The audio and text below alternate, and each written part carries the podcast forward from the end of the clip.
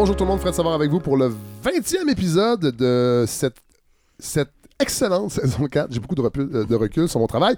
Euh, je ne suis pas seul, je présente tout de suite les gens qui sont autour de la table parce que c'est une grosse tablée. Je ne sais pas si c'est parce que le temps des sucres arrive, mais non. C'est rare que je fais ça, mais il y avait deux pièces de théâtre cette semaine euh, à Montréal qui vont partir en tournée. Puis là, je me suis dit, Colin, faut parler plus de théâtre à la balado. Euh, invitons les créateurs et créatrices de ces deux pièces pour faire. Ben, pour parler des pièces évidemment et de réfléchir ensemble sur euh, le monde qui nous entoure, ce monde parfois euh, pourri qui nous entoure. Alors j'ai d'abord Erika Soucy avec nous. Bonjour Erika. Bonjour. Vous êtes autrice euh, de poésie, entre autres de romans, et vous venez nous présenter Les Murailles, Oui. adaptation de votre roman, Oui, tout à fait. avec le metteur en scène, Maxime Carbonneau. Bonjour. Bonjour Maxime. Ça va bien? C'est Très bien, très bien. Tantôt, c'est drôle, avant qu'on enregistre, on était très, très occupés. Et là, ah oui. Euh, oui, alors on va parler des murailles un peu plus tard, parce qu'on va aussi parler avec euh, Olivier Chouanière. Bonjour Olivier. Bonjour. Ouais, euh, ça va bien? Très bien. Vous arrivez en retard? 20 minutes de retard, Olivier. Même plus que ça, je pense. Prévu un peu plus tôt, mais c'est pas grave. On est très contents. Vous êtes très gentil.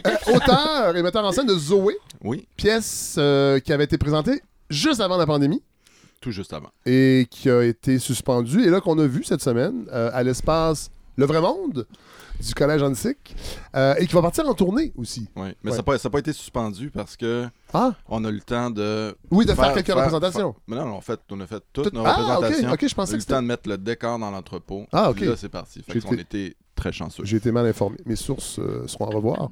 et on a Camille Gascon, Bonjour. qu'on a déjà entendu à la balado, Oui. chercheur en théâtre, qui va tenter de mettre un vernis de crédibilité à cet épisode. Chose que je ne de pourrais pas pression. faire seul pour parler euh, de théâtre. Bon, on va commencer avec Zoé, qu'on a vu hier soir.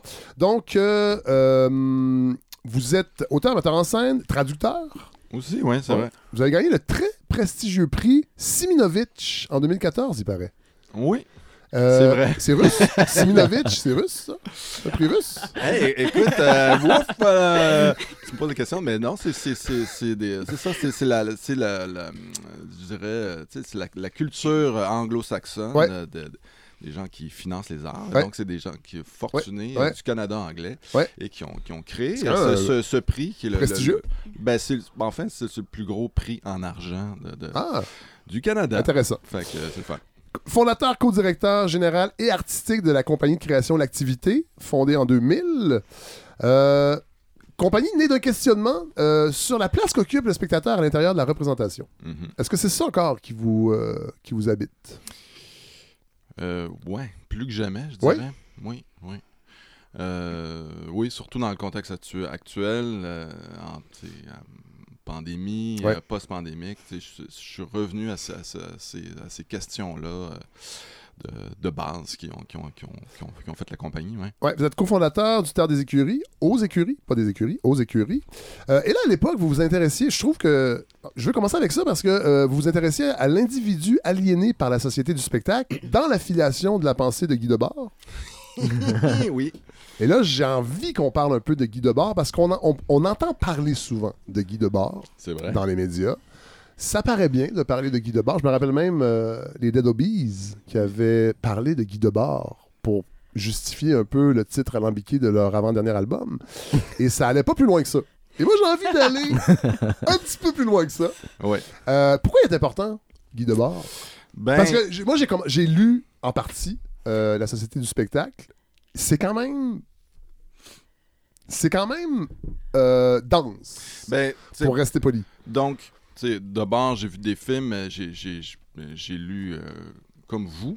Oui. Pourquoi je te vous vois. On se vois- voit à la balado. Ouais, exact. c'est Ben, c'est plus facile, c'est plus facile, puis les gens préfèrent ça. Euh, je- je- c'est pour ça que j'ai- je, Ouais, me- un je peu, me pose un peu plus de de ça. politesse.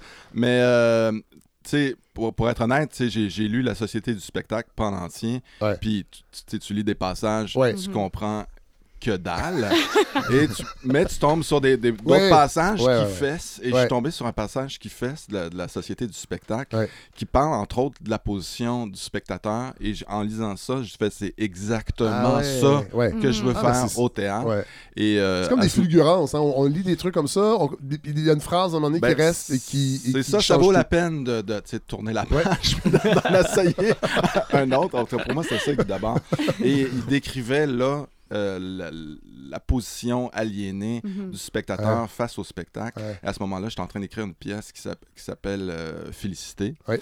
Et, euh, et, et où on a des personnages de spectateurs sur scène qui sont aliénés par le spectacle, qui est celui de Wow. Céline Dion, Ah. et qui sont complètement, euh, disons, contaminés. Ils ne vivent que par, par Céline Dion. Ah ouais. Et donc, euh, euh, ça, ça, ça, ça, ça, ça a beaucoup nourri l'écriture de la pièce. Ouais. Donc, pour vrai. Voilà. Euh, donc, c'est pas juste pour flasher. Ouais. Parfait. Euh, excellente réponse. Bon, euh, on l'a dit, on a vu Zoé hier. Ça va partir en tournée. Je...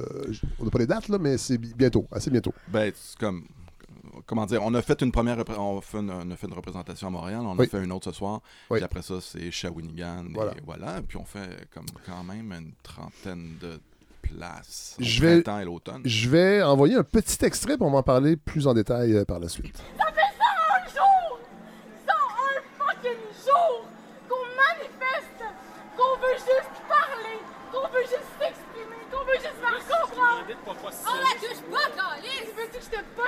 Dessus? Mets ton casque, je te postillonner dessus en tabarnak. Hey! Bon, alors, l'extrait date de 2012, évidemment. Printemps étudiant. Oui, c'est pas un extrait de la pièce. Non, non, non. Euh, bon, le déclic, j'imagine, c'est clairement. Sauf que la pièce, c'est pas clair que c'est le printemps 2012. C'est une. c'est- Ça se passe dans une classe, un professeur avec une étudiante qui a demandé via la justice d'avoir son cours dans un moment de grève générale étudiante. Donc, moi, en 2012-2013, j'ai rencontré euh, de- plusieurs profs. Donc, un professeur qui, lui, euh, a vécu la situation qui est la situation de la pièce, c'est-à-dire Ouais. qu'il a enseigné sous, euh, avec un ordre de la cour, sous injonction. avec une. Ah ouais. Donc, il y a eu une, une étudiante face Ouais. à lui Ouais. pour enseigner de la philo pendant Ouais. toute une session. Euh, et donc, ce- cette situation-là me, me, me fascinait euh, Ouais. particulièrement. Et euh, C'est un prof de philo, c'est pas un hasard aussi? ben, oui, que ce soit un prof de philo? Non, mais en bref, tout, tout ça pour dire que la, la- ma source d'inspiration, oui, c'était vraiment, c'était vraiment un prof de philo dans, le réel.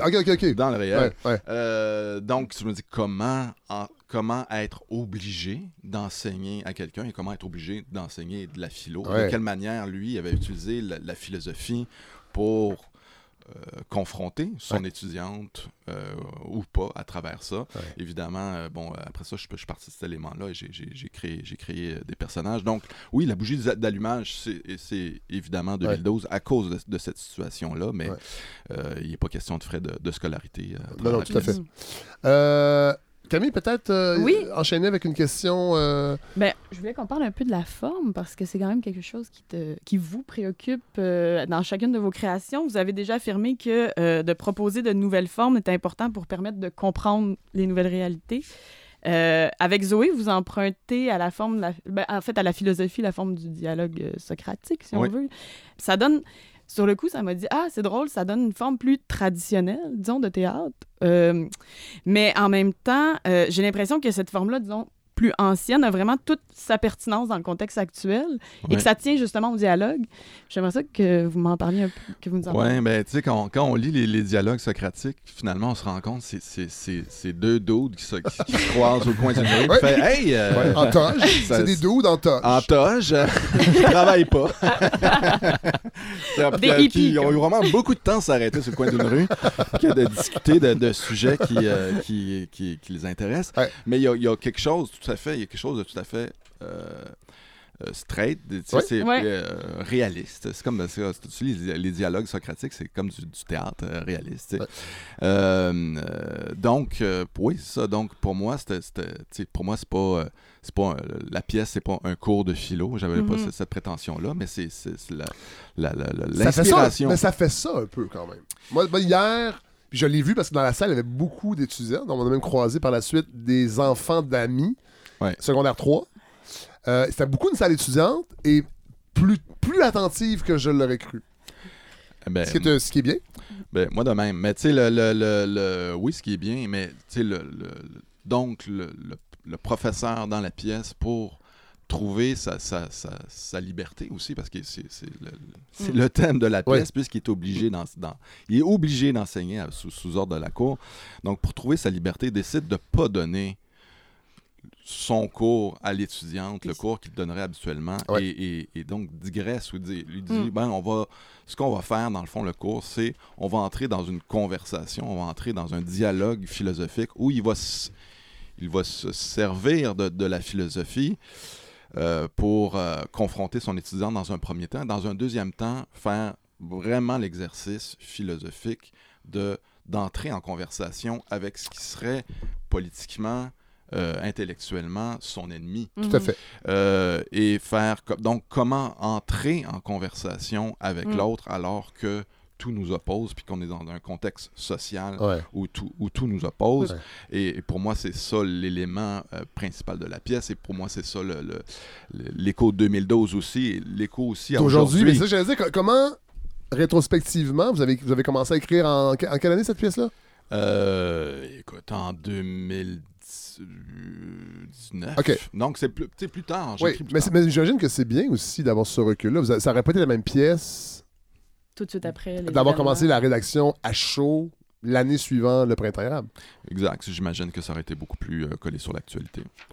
Euh, Camille? Vous avez aussi mentionné que c'était un peu une réponse au manifeste de la jeune fille. J'ai beaucoup pensé à cette pièce-là en regardant Zoé. Dans le manifeste, on avait l'impression à un moment donné qu'on ne pouvait jamais se sortir de l'aliénation. Il y avait quelque chose dans la mécanique de la pièce qui nous, qui nous enfermait complètement aussi comme spectateurs. C'était c'était le but.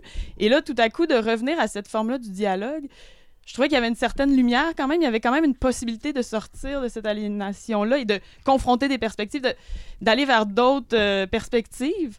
Je me Mhm. suis demandé, êtes-vous devenu optimiste? Attendez, Olivier Choignard, juste avant, pour les millions de Québécois qui n'auraient pas vu euh, oui, le Manifeste d'une jeune fille, peut-être nous parler de, de la pièce. Manifeste de la jeune fille, on, a sur scène, euh, disons, euh, le, le prototype du, du citoyen euh, consommateur. Ouais. qui La classe est- moyenne. Ben oui, enfin. Ben, Parce qu'on appelle souvent, en tout cas dans les mots des politiciens, la classe moyenne. Ben, en tout cas, euh, la jeune fille est un concept qui vient de, de- de- d'essayistes, de- Ouais. de- de- du collectif Tiquin. Donc, la jeune fille, c'est la figure du proue de- de- du capitalisme. OK, OK. Et donc, donc, de quelle manière on porte en nous euh, différents discours, euh, que ce soit euh, ceux des magazines, Ouais. ceux, ceux des médias, Ouais. de, la- politique, et de, de quelle manière on, on- on ingère et on recrache le, le discours ambiant. Ouais.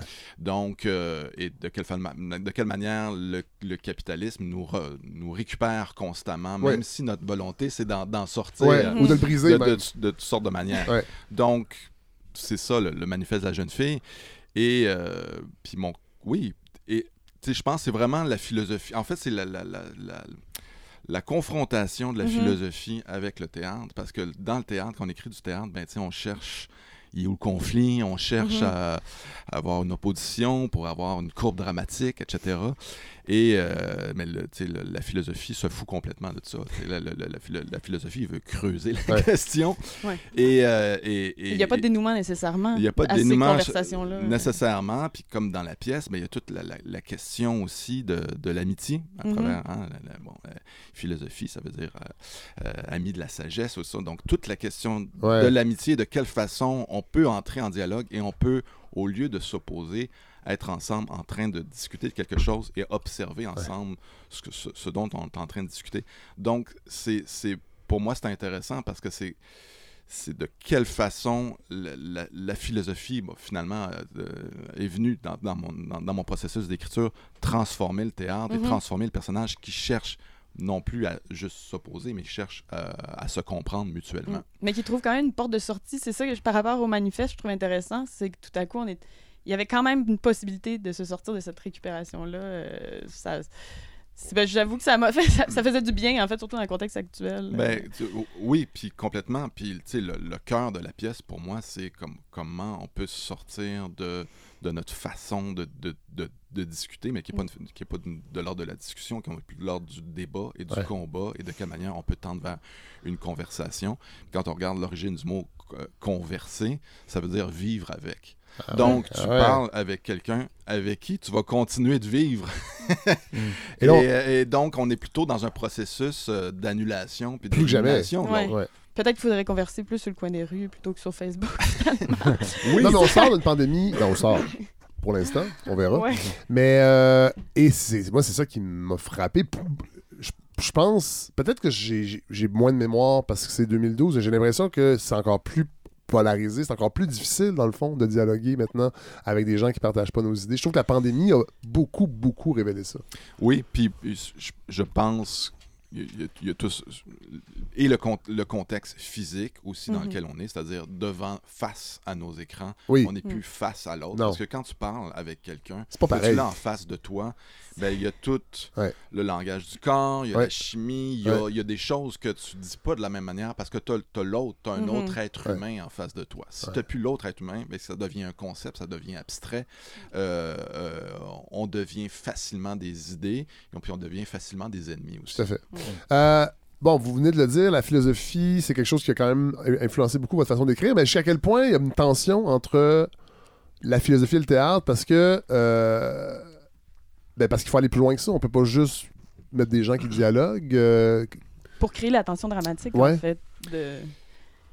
Euh, ouais, c'est quoi la question? Ben, est-ce qu'il y a eu, est-ce que dans l'écriture, il y a eu une espèce de tension justement entre cette idée de la conversation philosophique qui, est- qui est Ouais. pas supposée justement mener à la tension, qui, qui était on sous-peser n'impose les pas d'idées, on pose des questions. Il faut quand même faire une pièce de théâtre avec un, Exactement. une trame narrative Ben, et euh, des punchs. Oui, ben c'est écoute, c'est- tu sais, euh, toute la question de la Ouais. pièce, mais tu sais, finalement, sont- les deux personnages dans la pièce sont, sont, en, sont en opposition euh, au Oui, sauf que départ. oui, Et donc, ils tendent vers une conversation philosophique qu'ils ne réussissent pas à avoir, Mm. sauf à quelques rares occasions et peut-être euh, juste à la fin. mais il y a un dialogue quand même. Mais il y a un dialogue. Erika, est-ce que vous vouliez euh, Non, ben je me demandais, tu sais, pour la structure dramatique, j'imagine, c'est quoi les quêtes des personnages là-dedans? dans- Parce que je pense que c'est un peu ça qui porte vers la, la dramaturgie. euh, Ouais.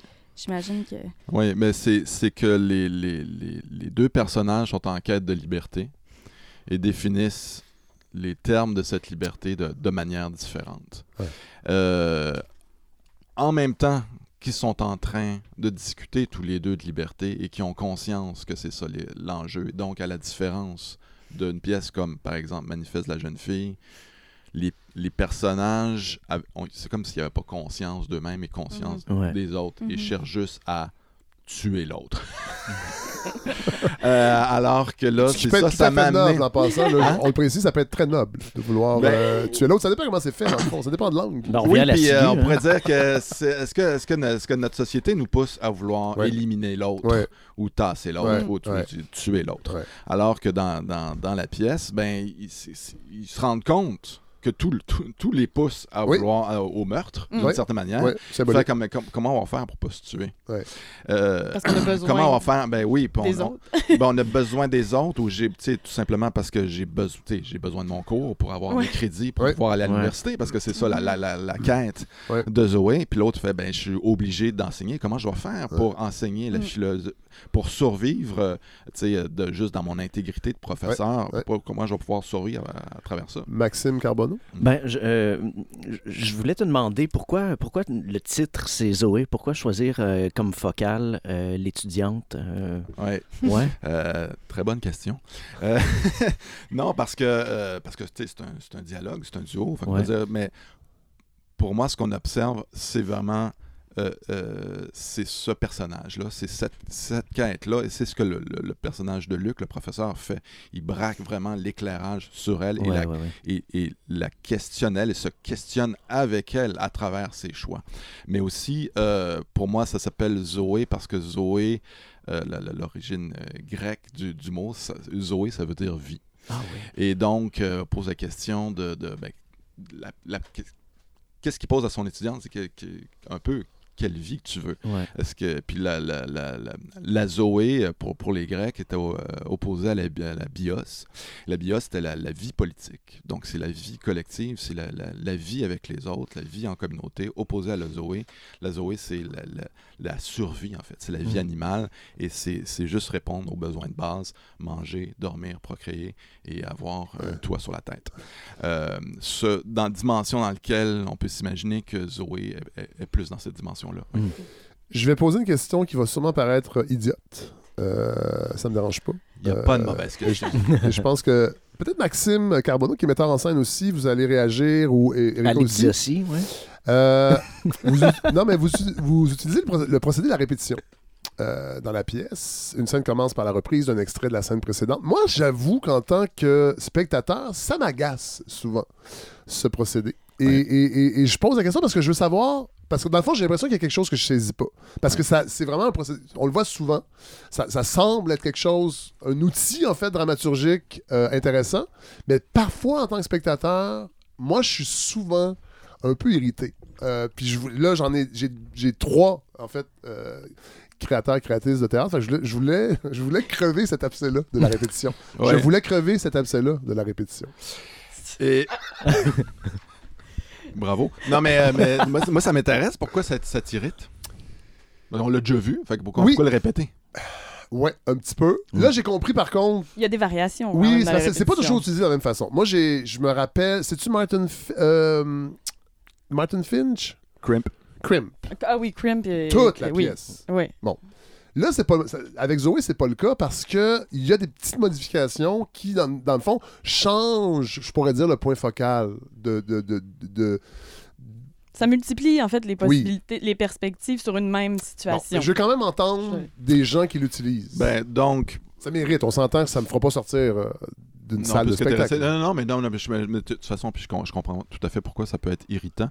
Euh, parce qu'il y a une insistance ou parce que ça peut devenir un, tic formel. Puis, euh, Parce que l'instance, on peut la marquer d'une autre façon, là. Si on veut insister sur, dans- sur un texte. Ben, en fait, pour moi, c'est vraiment comme si les personnages euh, avaient une sorte de conscience qui était au théâtre et qu'ils ils dialoguaient puis qui est arrivé à une espèce de cul-de-sac ah ouais. où euh, ils, sont- arrivés à une espèce de point de violence où Ouais. ils peuvent plus continuer la pièce. Ouais. C'est comme si, grâce à la magie du théâtre, il y avait l'occasion de pouvoir reprendre Ah la situation bon. et dire, OK, attends un peu. Si on reprend, on va, on va recommencer. Puis si on recommence, puis on, est- on tente d'aller vers plus de filia, donc plus d'amitié et, et de tendre plus vers la conversation. Et c'est donc à travers la. C'est pas tant la répé- répétition, je te dirais, que la reprise. Ah non, mais c'est intéressant. Non, mais c'est pour ça que je voulais poser la question. distinction. Il y a quand même un changement de ton aussi chaque fois. Changement de ton, si- il y a des, des fois, puis bon, pour moi aussi, dramaturgiquement, ça me permettait de faire évoluer la situation extérieure, parce qu'il faut pas oublier qu'eux autres, ben, ils ont un cours alors que... Pendant qu'il y a des manifs. Les Oh, étudiants oui, manifestent. Oui. Et là, tout à- soudainement, ben, on passe euh, de manifestation euh, pacifique à une manifestation beaucoup plus euh, violente. Et à, soudainement, l'armée débarque et soudainement, on s'en va vers une espèce de,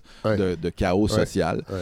Euh, Jusqu'à un mort. et puis un, qui a un mort, Ouais. etc. Ouais. Donc, euh, bon, ça me, ça me permettait de, de- de faire avancer. Mais ce qui, ce qui- le- la, la- la base de ça, c'est vraiment euh, de quelle f- de quelle façon, c'est ça, il arrive un, un cul-de-sac, et de, Ouais. de quelle façon, de quelle façon on peut dépasser ça et poursuivre la conversation. Ma- Maxime Carbonneau, est-ce que la répétition, c'est quelque chose qui. euh, Non, je trouve ça intéressant parce que on, la- on voit ça souvent, puis je suis toujours content de- bah, d'avoir la version. En fait, Mais c'est intéressant, tu dis, on voit ça souvent, mais Ben. j'ai pas l'impression que c'est un procédé que moi je vois souvent. Bon, je dis souvent, euh, peut-être. ou- c'est ou que j'utilise euh, ou que Oui. j'utilise souvent. je-. Non, parfait. Ouais. Ça, peut-être je me trompe. C'est moins. pré- Peut-être c'est moins. Mais, mais si ça t'irrite vraiment beaucoup, peut-être que ça prend beaucoup murailles. de place dans ta vie. Peut-être. Dans les- Dans les, dans, les murailles, il n'y en a pas. De répétition. Ouais. Dieu Dois-je en conclure quelque chose? J'ai adoré les murailles. J'ai aimé les deux pièces. J'ai aimé les deux pièces, évidemment. Euh, Moi, j'aurais aimé oui. euh, vous poser une question. Euh, je ne sais pas si vous avez vu un film qui est sorti en 2021 qui s'appelle Une révision. Euh, Oui. Ouais, c'est un prof aussi de philosophie face à une étudiante. Euh, bon, la prémisse n'est pas tout à fait la même, mais il y a quand même dans les deux œuvres euh, un renversement de la position d'autorité. C'est-à-dire que tout à coup, l'étudiante menace l'autorité du professeur. Ce qui m'a frappé, c'est que dans les deux cas, celle qui menace le pouvoir du maître, disons, c'est une jeune étudiante performante qui se soucie de sa cotère. Puis je me, je me suis demandé, mais est-ce qu'il y a que cette figure-là, qui est comme la jeune fille finalement, l'espèce de. qui est du côté du système en fait? Est-ce qu'il y a que cette figure-là qui, qui sont en mesure d'ébranler la hiérarchie, qui sont Mm. en mesure de. de disons, de, de remettre en question les privilèges, là, pour utiliser un mot un peu euh, à la mode en ce moment? Ouais. Écoute. Oui, peut-être. J'ai pas. Non, dans le sens où. euh, sais, mais parce que dans une révision aussi, il y a- il y, a toute la question de la, de la, La des religion. croyances, La- oui, de la de, croyance. de la foi oui, et de, oui. de- Ouais. pour elle de, de, de ce qui de respecter son intégrité. Mais on pourrait se dire que, que Zoé aussi est dans la même posture. Est-ce qu'il y, a- il y a juste cette, ce- ce- cet archétype-là, disons, qui est en mesure de, de, de, de contester euh, l'autorité? Je- euh, Pour, ou pourquoi avoir été vers cette figure-là? Ouais, euh, ouais. Euh, écoute, la réponse plate, c'est que c'était ça dans la réalité. Oui, c'est ça, j'ai compris. Euh, et et, et pas si donc. plate je non plus, on non, mais dans, non, mais dans le sens où c'est vrai qu'on peut. euh, tu sais, on, Ouais. on est des créateurs, puis on peut, Mm. on peut changer. Et c'est vrai que je me suis, c'est- je me suis posé à- longtemps la question euh, du casting. Si tu- donc. Euh, Est-ce que c'est euh, un étudiant ou une étudiante? Est-ce que c'est Mm. un- le, le professeur, c'est c'est une prof de philo? Est-ce que c'est deux Ouais, filles? ouais, ouais, Qu'est-ce que ça fait si c'est deux filles? Oui. Qu'est-ce que ça fait si C'est euh, deux gars. c'est deux gars? Qu'est-ce que ça fait si c'est une noire? Qu'est-ce que ça... Ouais. tout- tout- toutes ces questions-là. Et euh, je, suis juste revenu à qu'est-ce- co- comment moi je peux écrire la pièce Ah aussi. Ouais. Qu'est-ce qu'est-ce qui peut m'inspirer? Après ça, je, je- c'est- c'est ça la réponse.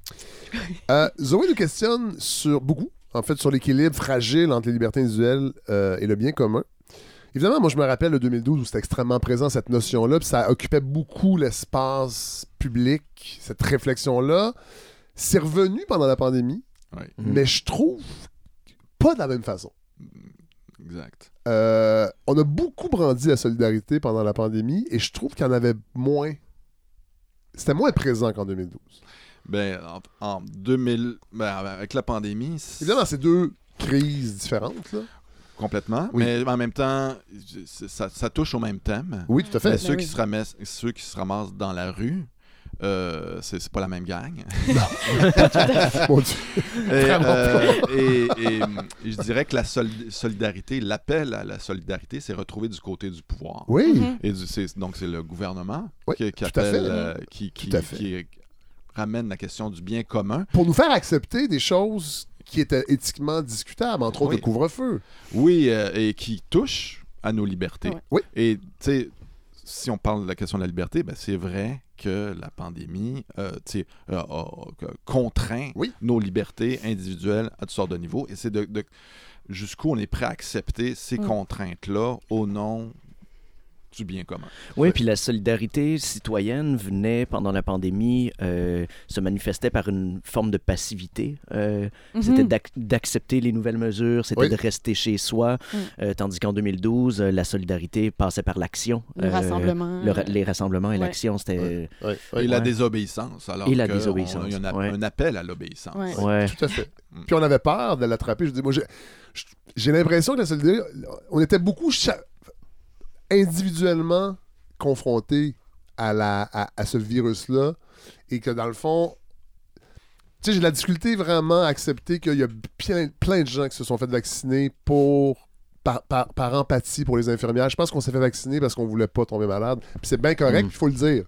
Oui. Puis je pense qu'on a beaucoup gommé ça un peu. euh, parce que c'était le discours des, des pouvoirs en place. Erika, vous avez sembliez. euh, Non, je suis tout à fait d'accord avec ce qui est D'accord. dit en ce moment. Je pensais que vous vouliez, juste- dire, vous vouliez, vous vouliez, euh, rajouter quelque chose. C'est bien correct.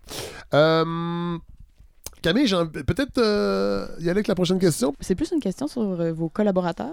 Vous Oui. travaillez souvent avec euh, Hélène Ewing au costume, qui a fait un travail magnifique, et Eric Forget euh, à la conception sonore.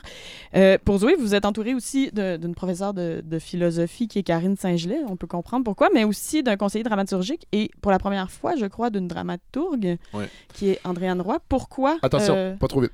oui. Pour les millions de Québécois qui ignorent qu'est-ce qu'une dramaturgue, Et pourquoi je le dis à l'allemande? Oui. C'est- pas pour faire ma smat. Non. Euh, c'est pour. C'est pas votre euh, genre, ça, comme émission de faire votre c'est pour. euh, euh, c'est pour. euh, c'est parce que le dramaturge au Québec, euh, reprenez-moi si je me trompe, c'est plutôt celui qui écrit la pièce. Dramaturge, c'est un peu différent. Je sais pas si vous voulez nous en parler et nous dire aussi pourquoi avoir été vers euh, cette, fille- cette personne. Ben, le, le- ouais, le- le- le- la, la dramaturgue, euh, celui qui accompagne le metteur en scène, souvent dans, dans des, des- des œuvres qui ont déjà été écrites, qui font partie du répertoire, qui va faire des recherches autour de, de- de la, de la- matière dramaturgique.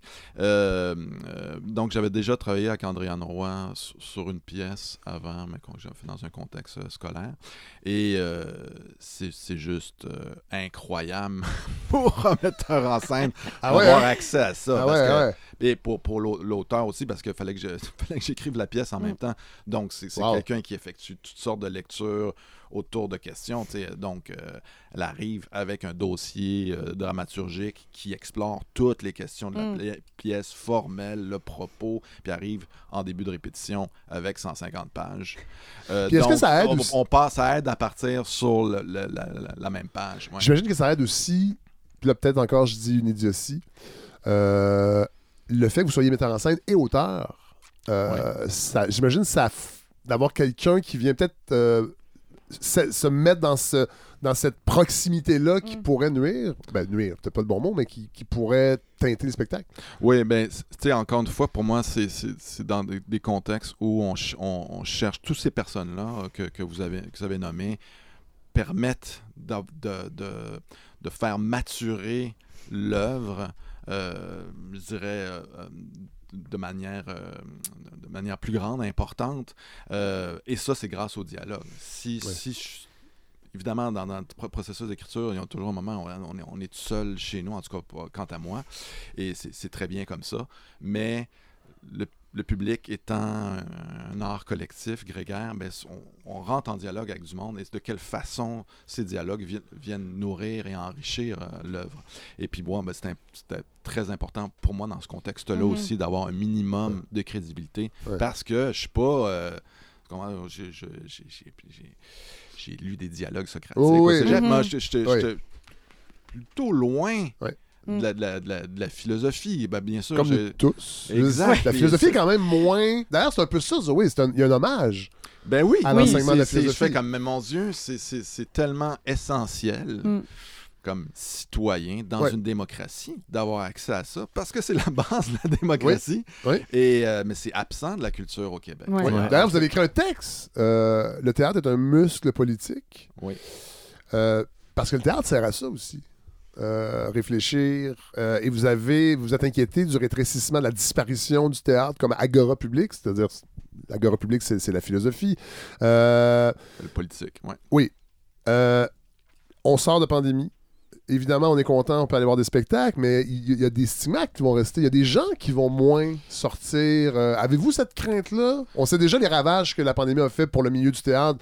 Des gens qu'on voit pas sur scène, pas les comédiens tant que ça, mais les gens qui travaillent à monter un spectacle. Il y en a beaucoup qui ont quitté. là. C'est une expertise qui, qui va devoir être euh, renouvelée. Oui, complètement. Mais c'est comme si on traitait le théâtre comme étant, euh, comment dire, une activité qui permettait à des gens de, de gagner leur Ouais, vie. Mhm. Mais a-. Pour moi, c'était juste un rappel important de faire. Ouais. Mais le théâtre, même si ça touche juste euh, de 150, 300 personnes, 800 personnes par soir, Ouais. mais ça fait partie de, de- de- Ben de oui. la société, ça Ben fait oui. partie La de la, de la conversation, démocratique, Mm.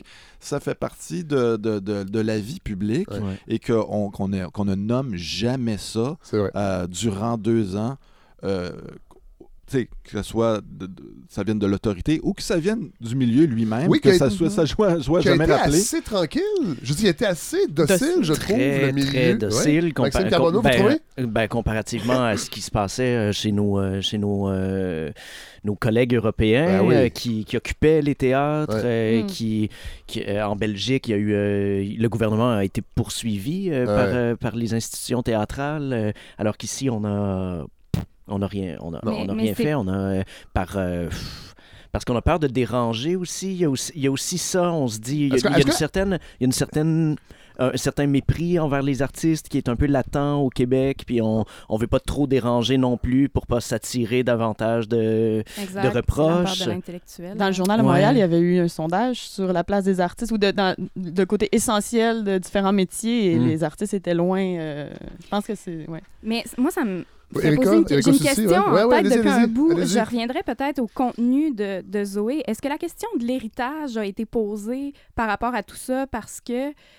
on n'arrive pas Ah euh, ouais. blanc, tu sais, par rapport à une situation. euh, est-ce que, est-ce que les, est-ce que ça a été abordé dans, dans Euh, cette ben, philosophie? ben, euh, Qu'est-ce qui reste?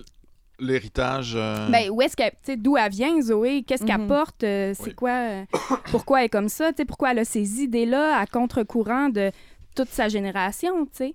Oui, ben c'est le, cœur de la pièce, puis c'est puis d'abord ça qui est, euh, disons, attaqué par le professeur au, Oui. dé- au début de la pièce. Lui, il fait, ben, euh, il est un peu dans la posture de, ben, pa- pauvre petite fille, c'est pas, c'est pas de ta faute, parce que c'est c'est- Ouais. tes parents qui t'ont finalement Qui sont avocats. poussé, qui sont avocats, et qui, qui veulent que, que tu poursuives tes études, parce que, donc, t'es t'es pas, t'es pas responsable. Et elle vient bien affirmer, non, non, si je suis ici, c'est parce que je veux l'être. Et donc, pourquoi tu veux être ici? Donc, Ouais, ouais. et donc, c'est- c'est tout le cœur de la pièce. Euh, c'est c'est quoi les, les- c'est quoi les, les- les motivations, c'est quoi ses intentions et, et d'où ça vient? Et finalement, pour nommer qu'elle-même aussi est, est dans une perspective de défendre euh, l'idée d'un bien commun. Ouais. Mais elle dit, mais moi, ma, ma- ma façon de défendre le bien commun n'est pas la même que tout le monde. On a des ma- façons différentes de défendre Mm. La société et no- notre, notre- notre perception de la société. Et c'est pas, la- pas la même de ceux qui manifestent dehors. Ouais. Euh, je veux qu'on termine avec ça. Euh, juste que vous me parliez de Projet Blanc. Euh, hacking théâtral, parce que dans le fond, la pièce Zoé, est-ce qu'on peut dire. J'ai pas vu, évidemment, euh, vos autres pièces, mais je dis évidemment.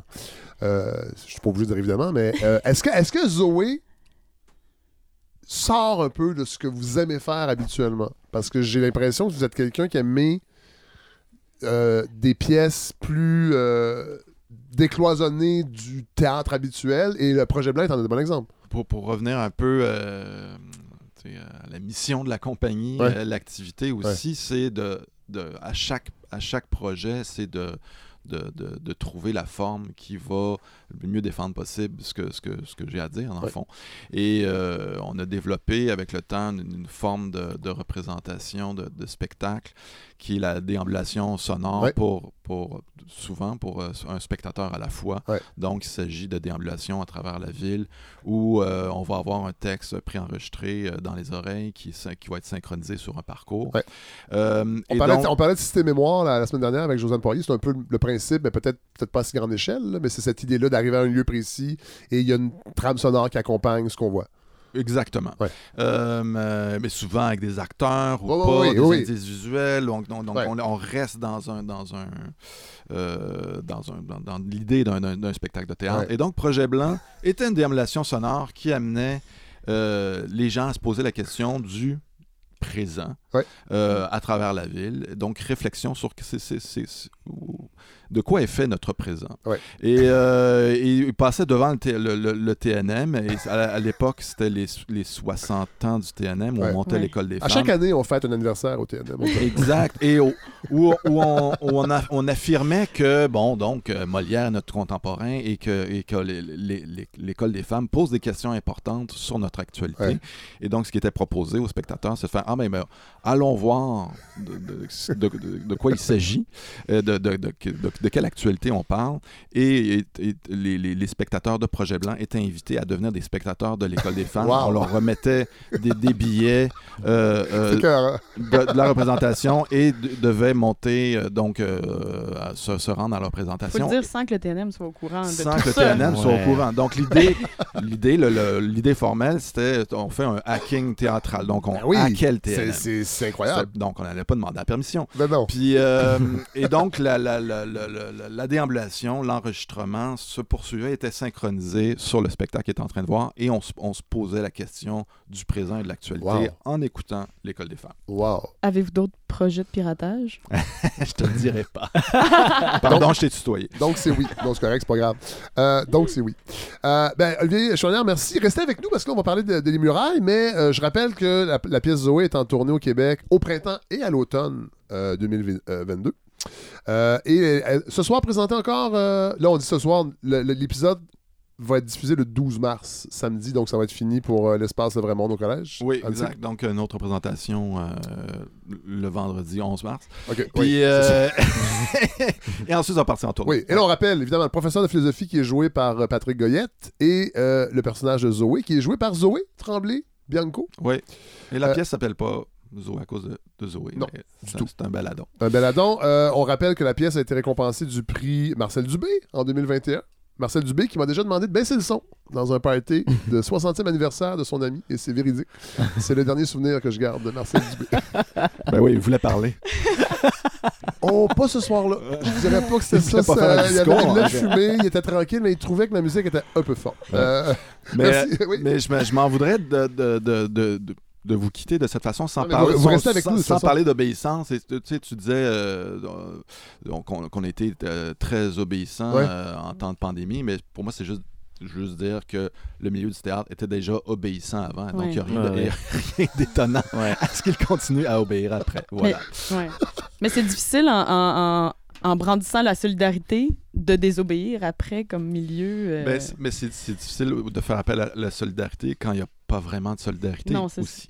Ouais. Et là là. Hmm. Oui, mais c'est vrai. Mais c'est une... Ouais. Non, Ben- mais c'est parce que c'est, là, le milieu du théâtre se, se targue d'être une grande famille, etc. Et on, sort ce discours-là, puis on, sort- on- euh, quand, quand ça fait notre affaire. Mais dans la réalité du milieu, je pense que le milieu des arts vivants a de gra- grandes questions Ah, à bon, se poser Dieu, sur, son, son- son fonctionnement, sur son économie, sur son écologie, de quelle manière pro- artistes, producteurs, Ouais. diffuseurs, Mm. euh, organismes de représentation, comment tout le monde discute ensemble, mais grosso modo, c'est que chacun défend sa pointe de tarte Ah, parce ouais. que on vit dans un système sous-financé et donc où chacun doit aller tirer son épingle du jeu et donc on est tous en compétition les uns envers les autres. Donc c'est Mm. sûr qu'en temps de pandémie, on fait Ah, faudrait réagir ensemble, mais c'est parce qu'on on n'est on pas constitué tout simplement On n'est pas vraiment ensemble. fond. contrairement en Europe. Donc il Ouais, c'est un- problème euh, structurel. Et, les artistes Et en Europe ont un statut officiel, c'est-à-dire qu'ils sont les moins intermi- à, à- sont- Les intermittents, je pense. Oui, mais c'est ça. Entre autres en France, je ne sais pas dans les autres pays, mais je sais qu'ils ont un statut qui est demandé ici. J'ai pas l'impression que la ministre de la Culture et ce gouvernement-là, caquiste, est très sensible euh, à, à ça. Ben, oui, mais euh, il y a ça, mais il y a une différence quand tu es subventionné à 70% que si Mhm. tu es subventionné à Ouais. 30%. C'est- Ouais. Voilà. Ouais. Ben oui.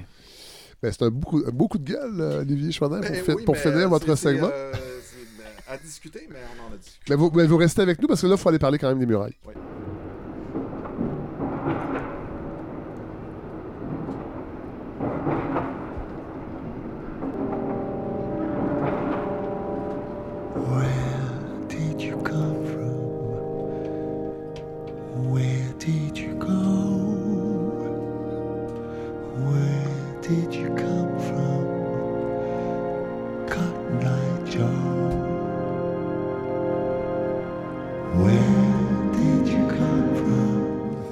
Avouez, Erika Soucy, qu'on est bien équipé à la balado. On a une partie de l'ambiance sonore oui, des ça. murailles. Alors là, c'est l'autre segment parce que cette- le- les murailles, on l'a on l'a vu mardi. OK. La première, donc. Oui, on est à la première, à la licorne. Euh, donc, euh, bon, vous avez entendu tantôt, euh, Erika. euh, je ne serais pas comme à appeler On est de fou, je vous dirais pas quelle, quelle- quelle année vous êtes né. Ma date de fête. Non, tout, non, du tout, du tout. Ça ne nous intéresse pas, l'âge. L'âge des gens ne nous intéresse pas. On fait pas de ça. à la balado. Non, ouais. j'apprécie Voilà. Mais vous êtes quand même né à Port-Neuf-sur-Mer, ça. Oui, en Haute-Côte-Nord. en Haute-Côte-Nord. Co-directrice euh, artistique de l'OFF Festival de poésie de Trois-Rivières, que vous avez fondé. Oui, à l'âge de 19 ans. C'est incroyable. Ouais, j'étais un peu, euh, j'étais un peu fâchée. Wow! wow! Ouais, je trouvais ça plate, euh, le Festival international de poésie de Trois-Rivières. Je trouvais ça hermétique. Puis je savais que la poésie, ça pouvait être rock. Oui. Fait que... Est-ce que les poètes sont dociles comme euh, le milieu du théâtre, comme Olivier Choignard nous, nous- nous l'a dit? Ben, hey, sais-tu quoi? De plus en plus. Oh! Mais, euh, mais, mais à l'époque, euh, disons-nous en 2007, euh, quand Ouais. j'avais 19 ans, fait que là, on parle pas de mon âge, mais quand même, je le fais depuis tantôt. Uh-huh. Euh, Il y avait pas beaucoup de place pour la poésie orale, pour. Ouais, c'est ça. Pour, Ouais. pour, pour la. Et là, on dirait qu'il y a une nouvelle génération. Ben, je pense aussi peut-être avec Instagram, avec les réseaux Goudreau. sociaux, tout ça. Ah, ouais, peut-être. Écoute, je suis pas sûre que c'est le sauveur de la poésie, mais ça, c'est un autre débat. Euh, mais tu sais, mais, le slam, là, la, présence du fait, slam, tout tout, ça, il, est devenu, l'art oral est comme devenu Ouais. vraiment populaire. Donc, euh, Ce qui est quand même. moi, j'ai quitté là, le off Oui, maintenant oui. parce que je sentais que je, je savais plus quoi amener de plus. Il Ouais, faut savoir ouais, quitter le bateau ouais, quand on n'est plus la bonne personne. J'étais plus cette bonne personne-là. Mais, mais Euh, le Québec est, une, est issu de la culture orale. Fait que c'est pas étonnant que la, la poésie aurait dû y revenir. C'est normal, là. Je dire, les conteurs, Oui. c'est con, mais on a, on a ça en nous, ce côté. ah, L'oralité est importante. C'est ça, Les mais... euh, humoristes, c'est pas pour rien qu'ils pognent. Là. On sait qu'il y en a trop. mais non, mais, Oui, non, non, mais- mais il, venait, il venait toucher quelque chose. Mais oui, puis là, c'est drôle parce que au Québec aussi, peut-être que je sais pas si Olivier serait d'accord avec moi, mais moi, j'ai l'impression qu'au Québec, on a remplacé la philosophie par l'humour aussi beaucoup, tu sais, Ah, dans l'espace public. C'est on a vu Virginie Fortin cette semaine aussi, Hmm. mais elle n'est pas à la balado pour l'instant. Mais oui, c'est vrai que, mal, ben, je dis malheureusement, c'est l'humour philosophique existe, mais il y a peu de pratique au Québec. Mais tu sais, c'est ça. Donc, de façon euh, int- intéressante. Ce qui fait que dans l'espace public, souvent, on va Ouais. inviter des humoristes pour nous donner leur opinion. Tout à fait. C'est ça que je fais dans la vie, moi, à la radio. Ah ben tiens, mais je le fais. Oups là! mais Non, non, je le mais... fais bien. Ben oui, c'est ça. Non, non. Mais c'était pas une critique, Parce que je plutôt lis une, des livres un constat. contrairement aux autres humoristes. Euh... Non, non, mais c'est plutôt un constat. C'est pas une critique. Oui, tout à fait, tu tout à fait, tout à fait. Euh, mais je sais pas où je m'en allais avec ça. Ben, avec je, la je, t'en- poésie, je- je- je continue à vous présenter. Ah, OK. Vous êtes autrice de Cochonner le plancher quand la terre est rouge, Ouais. L'épiphanie dans le front, Oui. et Priscilla, Priscilla. Ah, il y a deux L, Priscilla en hologramme. Oui, qui est Voilà. un hommage à ma mère. Ah, C'est Priscilla Presley. ah. Parce que quand. Ah, mais oui, Simon, Boulris en a parlé Ouais, de ce livre-là, à cette cette année-là. année-là. Il nous casse les oreilles en réunion avec euh, Erika je suis désolée. Et, euh, bon, euh, Les Murailles, c'est un roman à l'origine? Oui. Euh, et que vous avez adapté. Oui. Pour le théâtre. Oui. Avec une mise en scène de Maxime Carbonneau. Bonjour Maxime. Bonjour, On vous bonjour. entendu tantôt. Cofondateur, directeur général et artistique de la compagnie euh, La Messe Basse. Oui. Parlez-nous de cette compagnie. Oui, euh, c'est une compagnie euh, où il y a beaucoup de co. Ouais. Co-direction artistique avec Danny Boudreau, co-direction générale avec, avec Jérémy Boucher. qui est une compagnie qui est née à l'époque euh, parce qu'on n'avait pas le choix de créer des compagnies euh, si on voulait avoir euh, des comme artiste Des une résidence une, ben, une Une résidence résidence, dans ouais. un théâtre Ouais, ouais, pour pouvoir euh, mettre les pieds dans un théâtre il fallait fonder une compagnie. Euh, puis on... ouais, voilà, pour exister, il fallait en avoir. Donc, Danny et moi, on, on a fondé cette compagnie-là parce que on, il devait, on devait la fonder.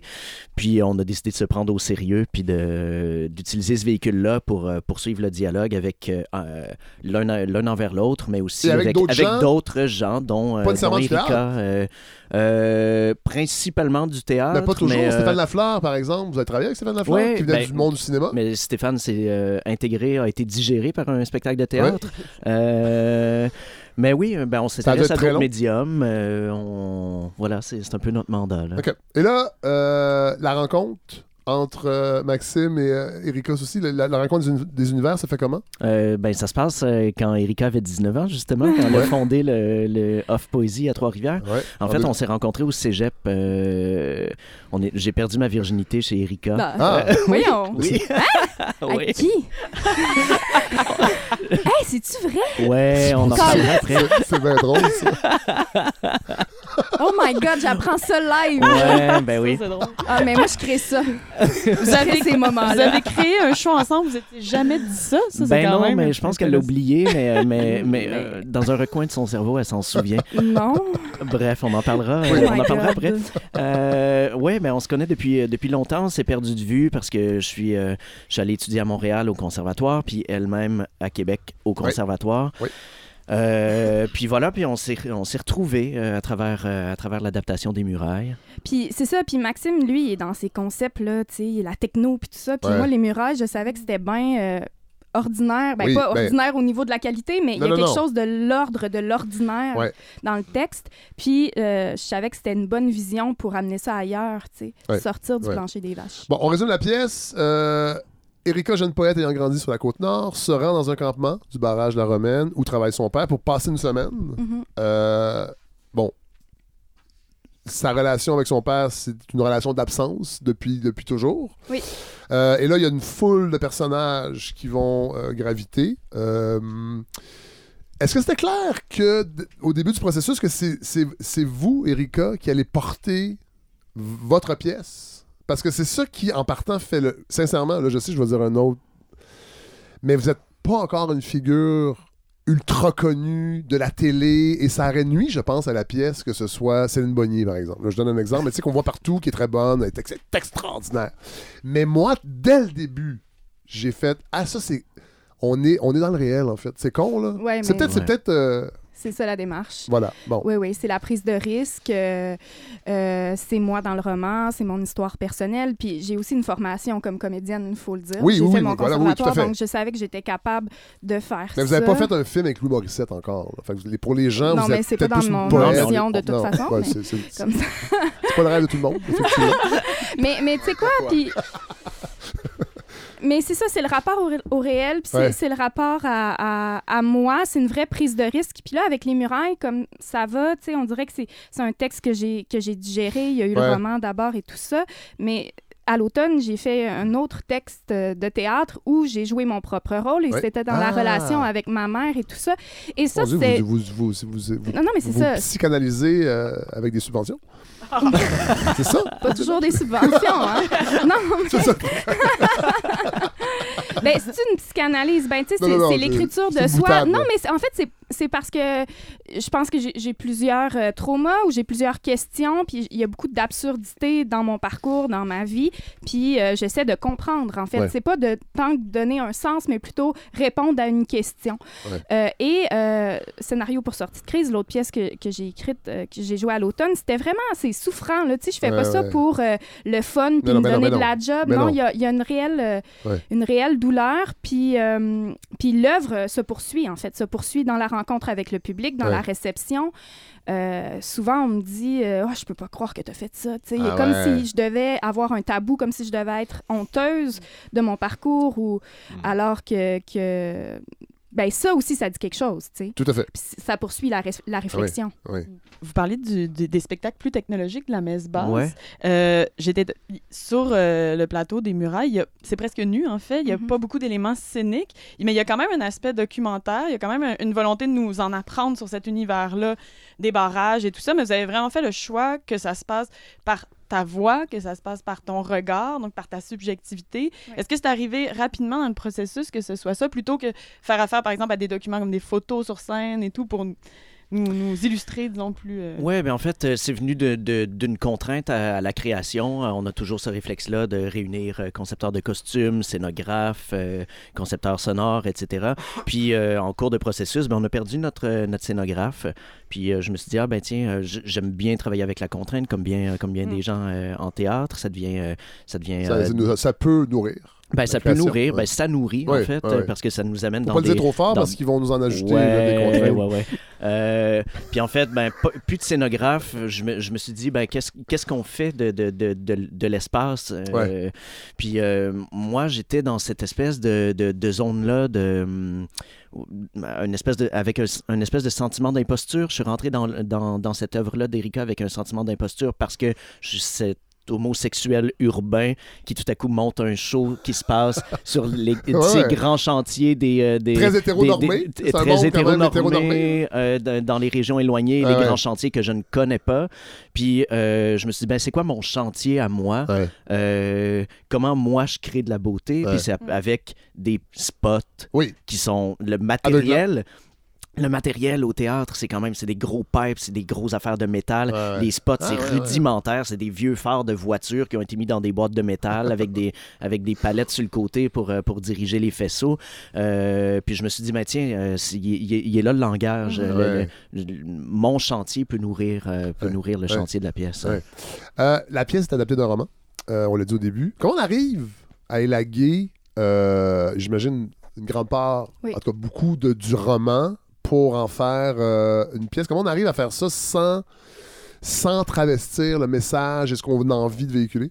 Euh, on ramène à l'intime, en fait. Ah ouais. Euh, Parce que c'est deux médiums, hein, le roman quand même, puis la- le théâtre, c'est quand même deux médiums Oui. avec leur code et... euh, oui.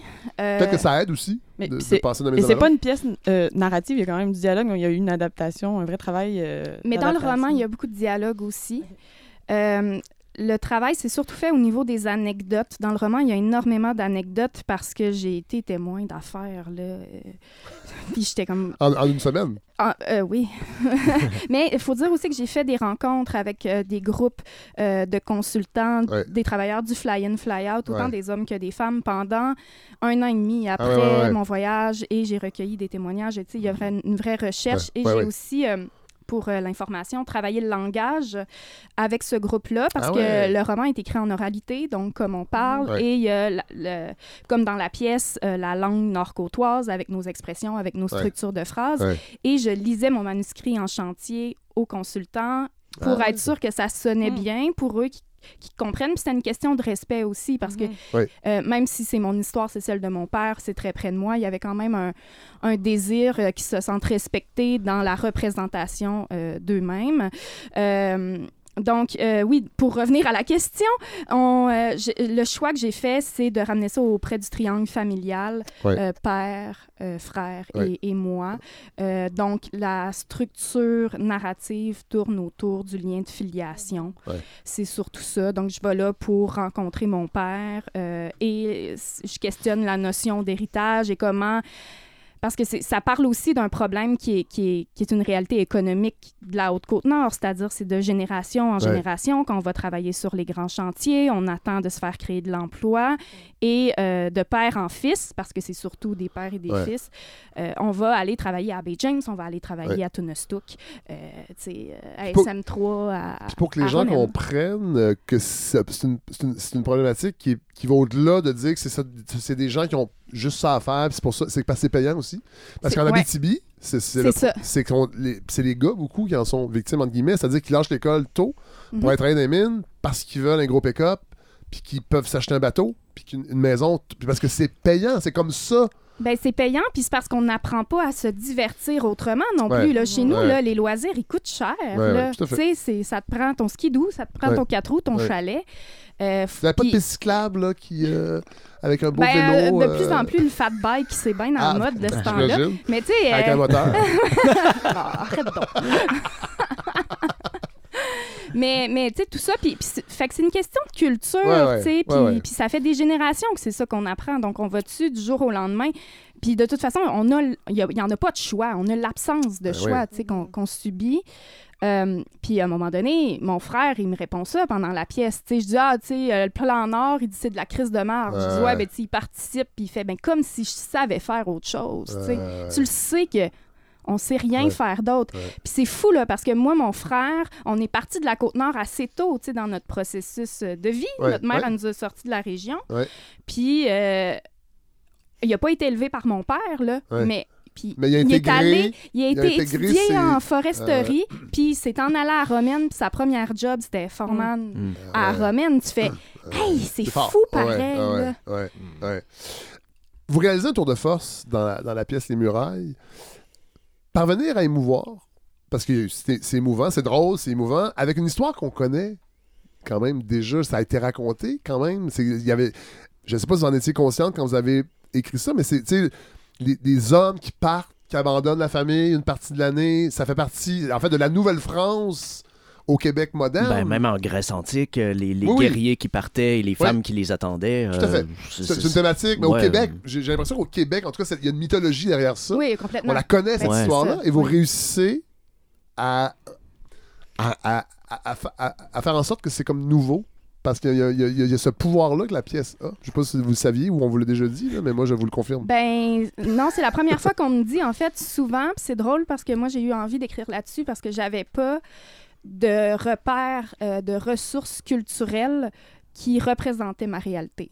Tu sais, moi, Ah, là, ouais. la manique, là, c'est bien beau, là. Ouais, mais ouais. Quand mon père revenait, là, il s'était pas ennuyé, là. Tu sais, Non, puis euh, il ça, chantait pas des tunes d'amour à ma mère, là, papa. C'est pas la là. chanson de Georges Dard qui Non. jouait chez vous. Là. Non, pas du tout.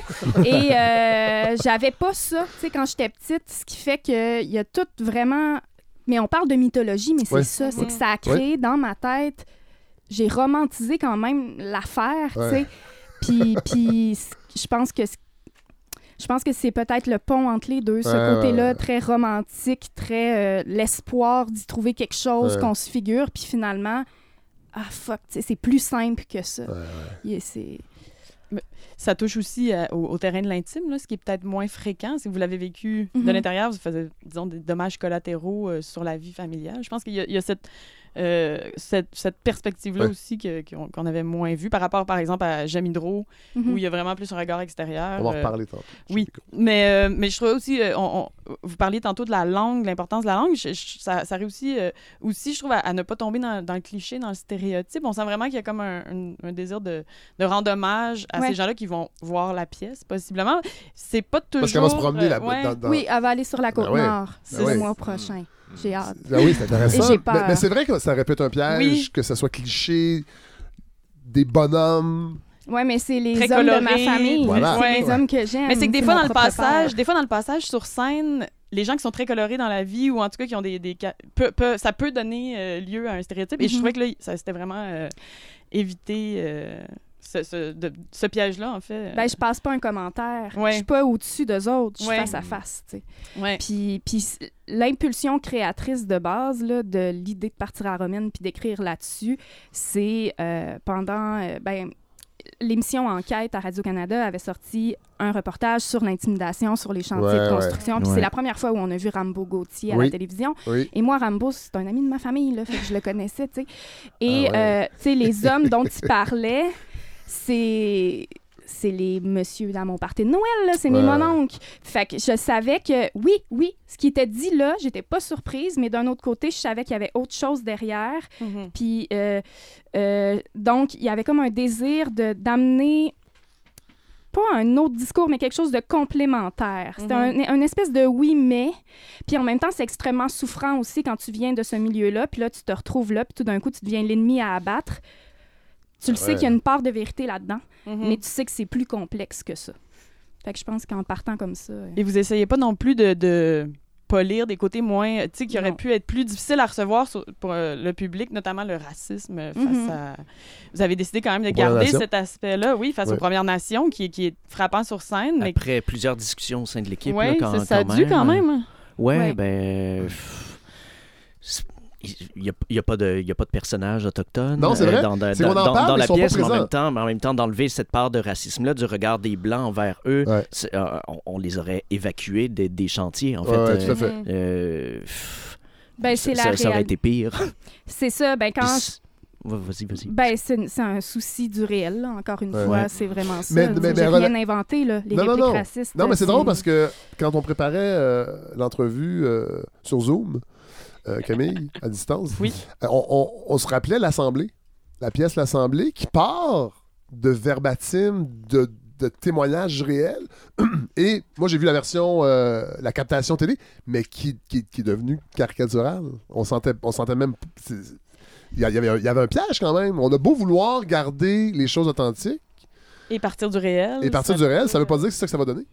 Ouais, mais c'est d'accepter que c'est. euh, Ben, je pense que c'est ça, c'est que souvent, on va se faire une idée des gens racistes. euh, Ku Klux Klan style. Ouais, là. ouais, ouais. Alors que moi, j'ai grandi dans le racisme et. Un euh, racisme ordinaire, j'imagine? Ben oui, mais quand même, tu sais, moi, mes, mes tantes, j'ai été élevée avec des... des... Mes ma tante qui était euh, famille d'accueil, tu sais, pour Ah la. DPJ, puis ils accueillaient beaucoup d'enfants autochtones euh, qui avaient subi des abus. Ce qui fait que très tôt, moi, j'ai intégré l'idée que les Autochtones, ils maltraitaient leurs Ah, enfants, tu sais. fait que, mais tu prends l'enfant, là, un enfant qui peut pas se faire son idée, qui peut pas se défendre, puis il grandit là-dedans, c'est sûr que tu deviens un raciste Ouais. euh, rendu à- adulte, tu sais. Donc, je vous me êtes suis... raciste? Ben, j'essaie de. Non, ben, honnêtement, malheureusement, plus- moins Ah, maintenant, mais Ouais, oui, ouais, je Les viens- billets restent. ben, je, je travaille fort à les déconstruire et c'est une et c'est un vrai travail et c'est une vraie peur. C'est une, tu sais, c'est- pas. euh, c'est une peur physique, c'est une peur de mourir, là, tu sais. Euh, et et je, je me confronte à, à d'abord le conscientiser, d'abord le nommer et après ça m'en responsabiliser pour m'en guérir. Euh, donc, tu sais, les murailles, c'est aussi dans ce processus-là. Après, il y a, tu sais, il y a pas...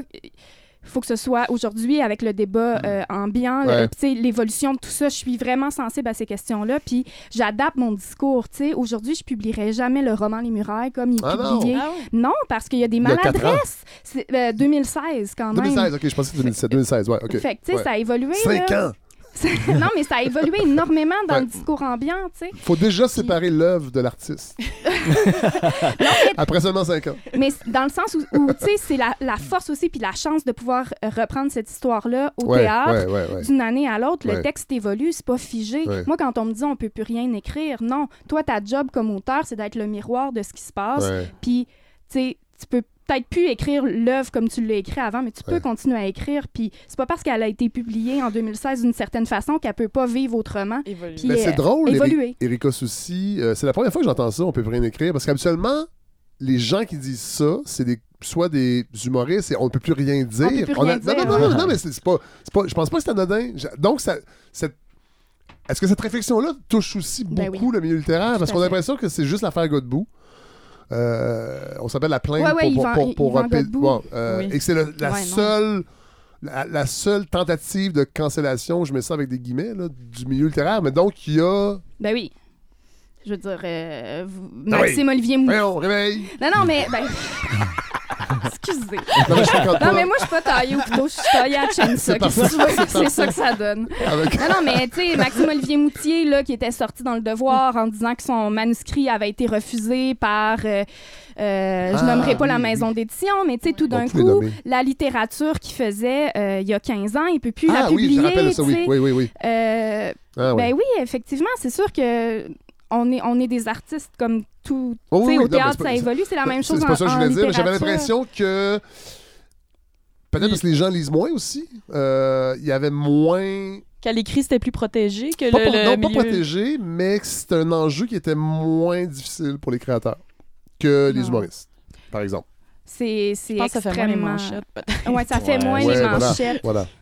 Autre chose qui m'est venue en tête quand j'ai vu euh, Les Murailles, euh, évidemment, on n'a pas le même parcours, mais je viens quand même d'une famille où euh, faire ce que je fais présentement devait être un, un passe-temps.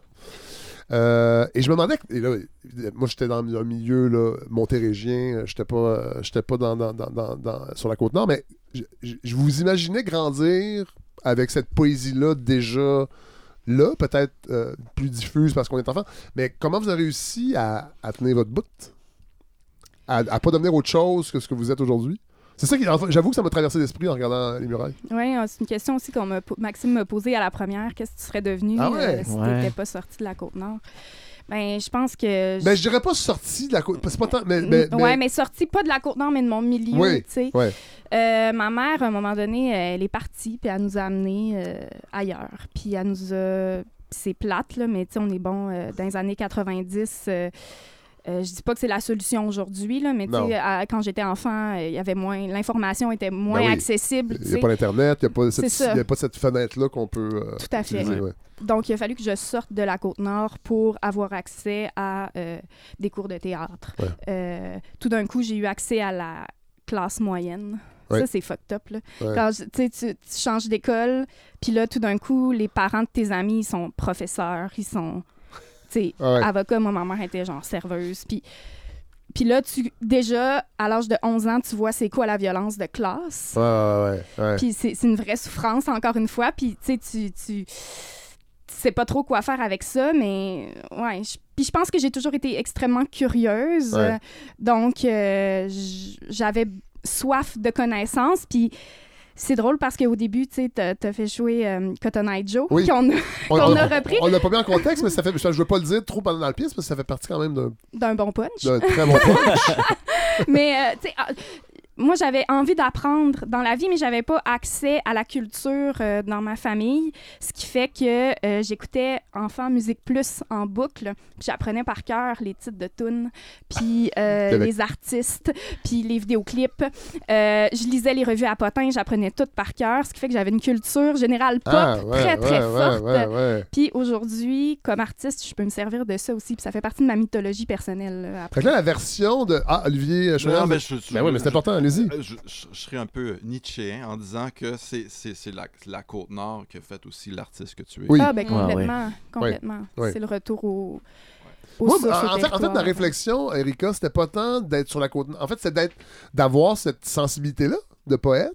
Mhm. Tu sais, on- je pense pas qu'on. Oui, on l'acquiert, mais je pense qu'on on vient au monde avec. C'est, c'est- J'ai c'est- toujours été, ouais, c'est ça. Et j'imagine que ça, a de- ça, ça, ça a pas dû être facile dans un milieu pas très sensible à ça, à moins que je me trompe.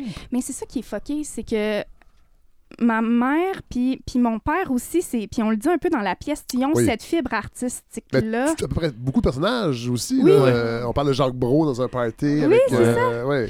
Donc, non, chez moi, ça, euh, ça a toujours été encouragé, ça, mais c'était avec peu de connaissances. Ouais, c'était ouais, la, la popularité. Donc, euh, c'est être dans télé. Puis Ouais. ça, c'était très, très valorisé. Ouais. Euh, ce qui fait Être que. connu. Ouais, être connu. Ouais. Mais, mais ma mère, elle a fait des sacrifices pour qu'un jour, ça marche puis que je devienne connue. Ah. Euh, je faisais des petites auditions, elle me payait des cours de théâtre alors qu'elle n'était pas capable de, de payer le loyer, ouais. Parce qu'elle avait ce. Je pense qu'elle vivait une espèce de rêve par procuration. Mon père avait ce désir. Je veux dire, il chante. il- quand, quand mes parents se sont rencontrés, mon père, il faisait des concours d'imitation d'Elvis avec les tannants. Ah mon Dieu, que, que- j'ai vu, moi, Ben oui, tout jeune. j'imagine tout jeune. vu votre père. Ben oui, ça se peut. Il est allé? Ben oui, il faisait ça, là. Fait que, tu sais, il y a ça, il y Ça a aussi, ce ça fait partie de la désir-là. mythologie québécoise. Ben oui. Imiter Elvis. Oui, ben oui. Mhm. Et puis j'ai encore son, son suit Ben chez nous. Ouais. Hey, un beau là. L'endroit où on peut euh, vivre des expériences euh, d'initiation. euh, Non, pas la même, pas- pas la- euh, j'ai déménagé depuis le temps. Ouais, Hey, ça va falloir qu'on revienne là-dessus, Max. Là. on, on va en reparler. Et là là. On va en reparler. Euh, Parce que c'est devenu une figure publique, euh, justement, euh, cette personne. Donc, euh, on va pas le- mon Dieu. Mais pas dans un territoire que tu pourrais imaginer, mais on... Ben voyons. Ouais, Ben voilà. là, tu sais, c'est comme tu peux pas teaser les auditeurs. Ben non, ben non, ben non. Pardon, pardon. C'est-tu Jean Charest? Non? Il prépare un retour prochainement. C'est intéressant. Bon Dieu, Olivier, euh, on dirait que vous avez mon plan d'entrevue. Euh, parce que je m'en allais là. En fait, euh, en fait, ce qui était particulier cette semaine, j'avoue, en voyant la pièce, c'est euh, en pleine crise énergétique. On est en pleine crise énergétique. Jean Charest fait un discours, euh, a fait, fait un retour. Euh, et là, dans la pièce, il y a. Évidemment, il y a une, une part de critique. À un moment donné, un des personnages qui va te faire dit que vous dites le plan d'or, c'est de la merde. Lui-même est un peu d'accord, mais qu'est-ce qu'on peut faire d'autre? Mais il y a aussi une fierté Mhm. du gigantisme de Ouais. tout ça, qui fait partie de la mythologie. Mhm. Euh, c'est pas des criminels parce qu'ils travaillent dans les mines, alors qu'on a un discours urbain à Montréal et dans les grandes villes du Québec, mais je vais parler pour Montréal parce que j'y vis, où c'est facile d'être critique envers ces gens-là, envers ce qui se fait là-bas. Euh, comment vous avez réussi, justement, ou en tout cas, est-ce que c'est un, c'est un souci de, de témoigner de ça, que ces gens-là ont fait des choses que, qui ont inondé des territoires, qui ont, bon, euh, après Hydro, euh, f- vous réussissez quand même à nous faire prendre conscience que c'est pas, c'est pas blanc et noir, tout ça. Non.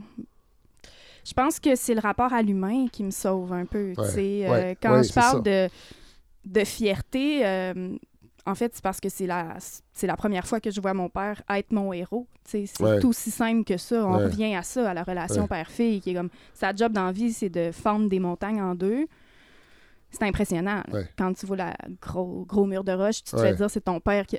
Après ça, Ouais. les gars, ils savent, là, puis ils mettent ça beau, puis tout. Là, mais reste que ah tu sais je me dis bon ben c'est parce que aussi ma quête dans ce show là c'est de connecter avec mon père c'est de me parler fait il- c'est juste ça la porte d'entrée finalement là. Ouais. tu sais si je me mets à, à- si je vais là pour juger ce qu'il a fait il n'y en a pas de dialogue possible fait que je la cherche là l'ouverture où on peut où je peux trouver du positif puis du beau parce que c'est un, c'est un personnage qui est pas évident non plus là. je pense que c'est assez clair quand Ouais. on voit le Ouais, show Ouais, ouais. Ouais, ben dans, dans, dans la pièce, Ouais, tu, rencontres, euh, tu rencontres ton père euh, par- partout sauf, sauf Sauf en sa présence. C'est Ouais. ça. C'est ça. Puis je parlais avec un ami qui est aussi auteur, puis il dit les, les murailles, le thème central, c'est l'absence. Ouais. Parce que tu vas là-bas, puis finalement, dans le livre, là, dans, dans le roman, je passe pas vraiment tant, tant que ça avec mon père. Ouais. C'est tout le monde autour qui me parle de lui, mais lui, il est, il est inaccessible, Ouais. il demeure inaccessible. Aujourd'hui, Euh, il, aujourd'hui, il est où?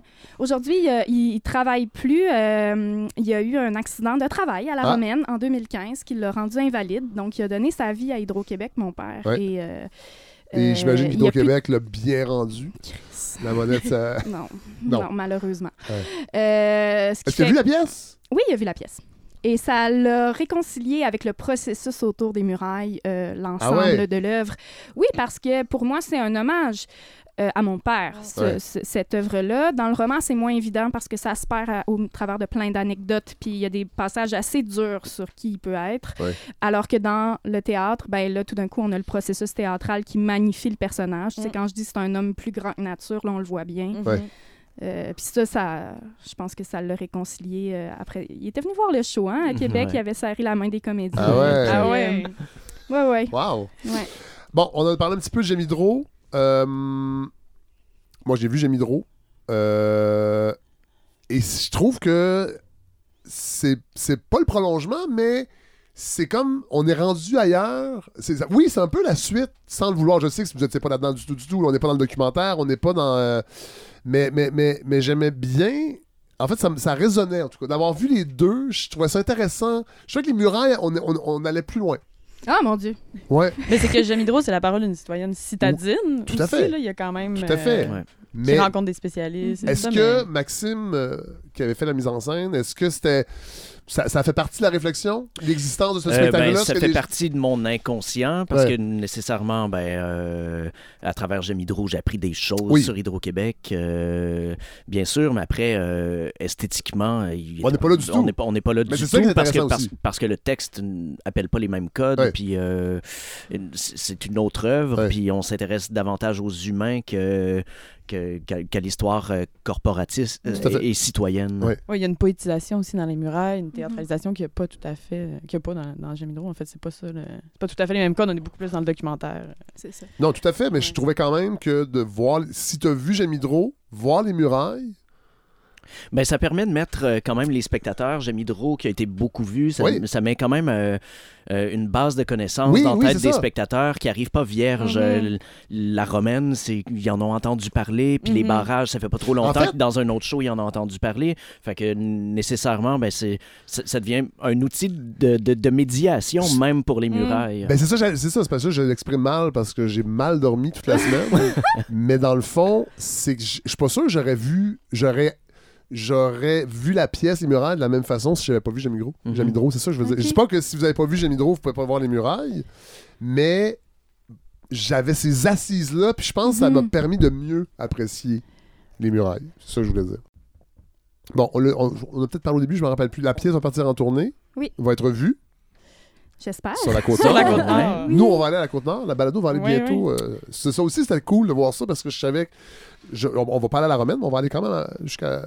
Ben, il y a quand même, euh, il y a comme, on est en discussion avec. Hydro-Québec justement pour aller lire euh, la pièce dans, Ah ouais. Ah ouais. à- dans la cafétéria de. Là, il faut faire attention parce qu'on a un cadre d'Hydro-Québec qui est un fan de la balado et donateur de la balado. Fait que c'est sûr qu'il nous écoute. Ah, ben, Pour y super. demander. En tout cas, on aimerait beaucoup On ça, aimerait y beaucoup ça. aller, La balado parler aussi. aux gars, puis ba- aux oui. femmes puis qui sont là. Puis, euh, Ouais. Euh, on n'a pas nommé les comédiens. Là, j'ai perdu ma feuille. Est-ce qu'on peut les nommer? Oui.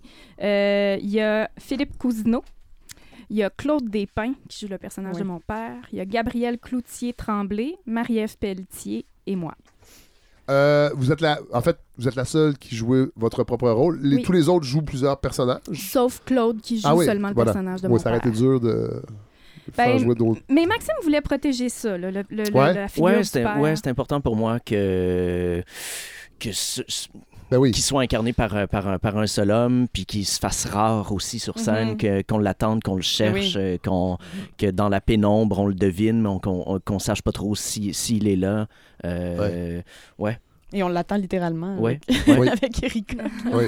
Euh, ben merci. Euh, la pièce est à la Licorne jusqu'au 2 avril. 2 avril, puis elle va partir en tournée. Bon, on n'a pas les dates, là, mais à peu près dans. Euh, 21, 20, 21, 20 Euh, avril. Autour ok. du 20 Ouais. avril, Ok. du 20 au 24, Ok. je crois. Et à Saint-Jérôme après, Ah oui, qui n'est pas sur la côte nord. Non, mais qui est sur la rive nord. Ouais. On n'est pas loin. Euh, pas du tout. Merci, Erika Souci, Merci. d'avoir accepté de jaser de façon croisée avec Olivier Chouanière pour la pièce Zoé et euh, Maxime Carbonneau. Merci. Euh, Camille Gascon, merci. Vous étiez Merci. la- la- l'assise intellectuelle de cette Et bon. discussion parce que moi, j'ai fait juste des questions euh, genre. euh, c'est ça. Merci. merci tout le monde. Adieu.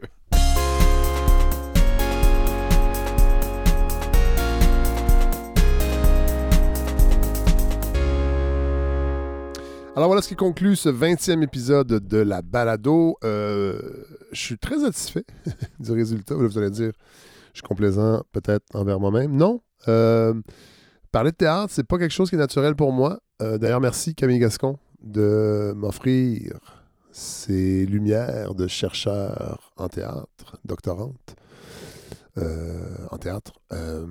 Merci évidemment à Erika Soucy, Olivier Chouanière et Maxime Carbonneau. C'était un essai de mixer deux pièces et leurs créateurs, créatrices. Je suis vraiment content. Euh, Alors euh, voilà, merci. Euh, merci à vous qui m'écrivez beaucoup ces temps-ci. Je ne sais pas si la balado a atteint de nouveaux auditoires, mais je suis toujours très heureux de vous lire. Si vous avez des suggestions, des commentaires, vous le faites en m'écrivant au balado à gmail.com. Vous pouvez le faire aussi sur la page Facebook de la balado. La semaine prochaine, euh, j'ai très très hâte de vous présenter cet épisode-là. Euh, L'entrevue est déjà enregistrée. Je l'ai faite cette semaine parce que Guillaume Lavallée, qui est journaliste à, l'AFP à Jérusalem, était euh, de passage au Québec. C'est un gars de Québec, mais il est à Montréal et il est venu nous parler de son livre Voyage en Afghanie. Vraiment, vraiment, vraiment une plongée qui m'a passionné d'un grand penseur euh, du monde musulman du 19e siècle. Donc, on se replonge dans la géopolitique de cette époque-là, qui a encore des ramifications aujourd'hui. Faites-moi confiance. Garochez-vous sur cet épisode la semaine prochaine. Il y aura le retour d'Hélène Faradji également, euh, qui, était- qui est partie en France et qui est revenue euh, et qui va nous présenter sa chronique. Si vous voulez supporter le projet, faites-le. Euh, si ça vous tient à cœur, c'est sur le fredsavard.com. Sous l'onglet campagne, on est à 80% de l'objectif. Ça va super bien. Il n'y a pas d'urgence d'atteindre les objectifs. Vous êtes là. Vous supportez le projet et, je- et ça me ça me fait vraiment chaud au cœur. Je, suis très heureux de ce support-là, de, savoir que vous écoutez également. Alors voilà, passez une bonne semaine. euh, assez loin des médias sociaux, je vous le souhaite. Euh, moi, j'ai surculé un petit peu parce que c'est- anxiogène et c'est euh, à la limite toxique avec tout ce qui se passe dans le monde. Puis il y a des fois qu'il faut prendre un petit pas de recul. Alors voilà, bonne semaine à tous et on se retrouve, je l'espère, la semaine prochaine.